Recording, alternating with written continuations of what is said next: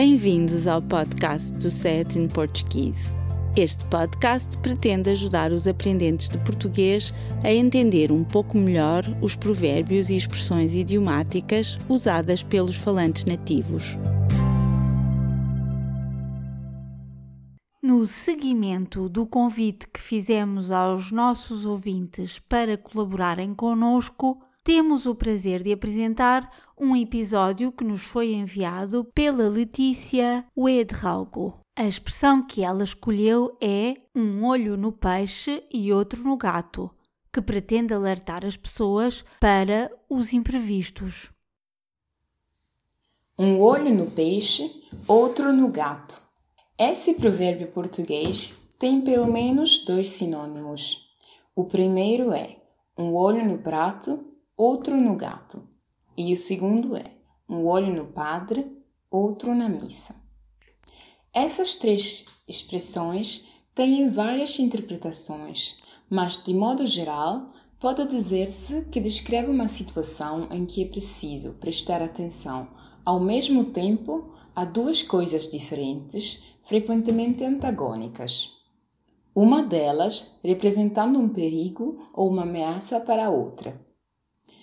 Generalizando, este ditado alerta para a importância de estarmos atentos ao que é banal ou ordinário e, simultaneamente, ao que possa ocorrer de inesperado, ou, por outras palavras, para a necessidade de estar atento não apenas ao que é óbvio, mas também a algo que nos pode surpreender ou até mesmo enganar. Quando alguém diz um olho no peixe, outro no gato, Facilmente imaginamos um peixeiro que mantém uma vigilância atenta, quer ao peixe que está a limpar, arranjar ou arrumar, quer ao gato que, não parecendo nada interessado, está, muito provavelmente, à espera de uma oportunidade para roubar aquele mesmo peixe e sair correndo com seu prêmio na boca.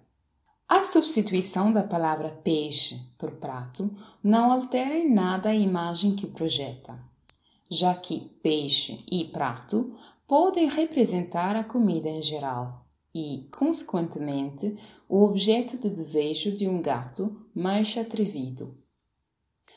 Considerando a astúcia dos gatos, é muito provável que o felino acabe por conseguir o que quer, apesar dos nossos esforços e, portanto, esta frase pretende ainda prevenir para a necessidade de nos prepararmos para o inevitável. No que diz respeito à expressão um olho no padre, outro na missa, a etimologia sugere um contexto religioso e, mais especificamente, cristão.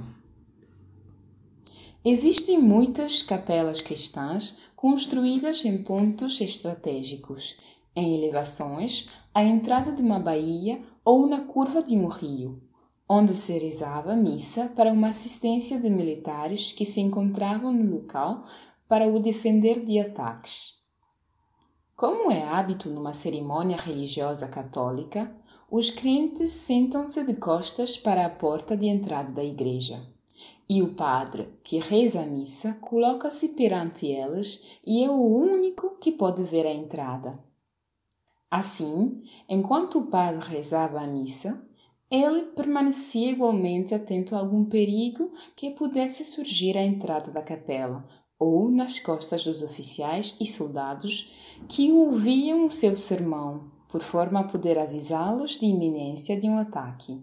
E daí os soldados terem que ficar com um olho no padre, outro na missa pois a qualquer momento podiam ter de regressar aos seus postos de combate.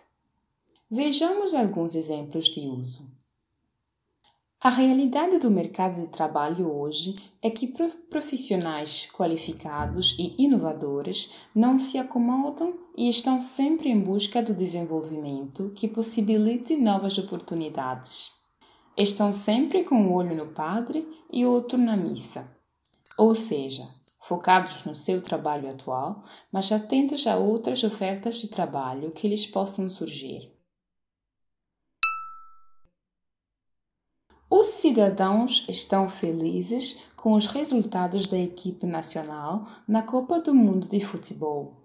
Mas não devem esquecer-se que em breve iremos ter eleições presidenciais. É importante manter um olho no prato e outro no peixe. Não podes contar com o ovo no cu da galinha. Tens de ter um olho no peixe e outro no gato.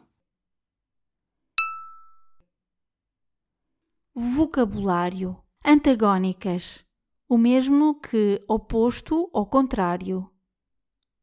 Atrevido, o mesmo que ousado ou desafiador. Etimologia, origem e formação da palavra.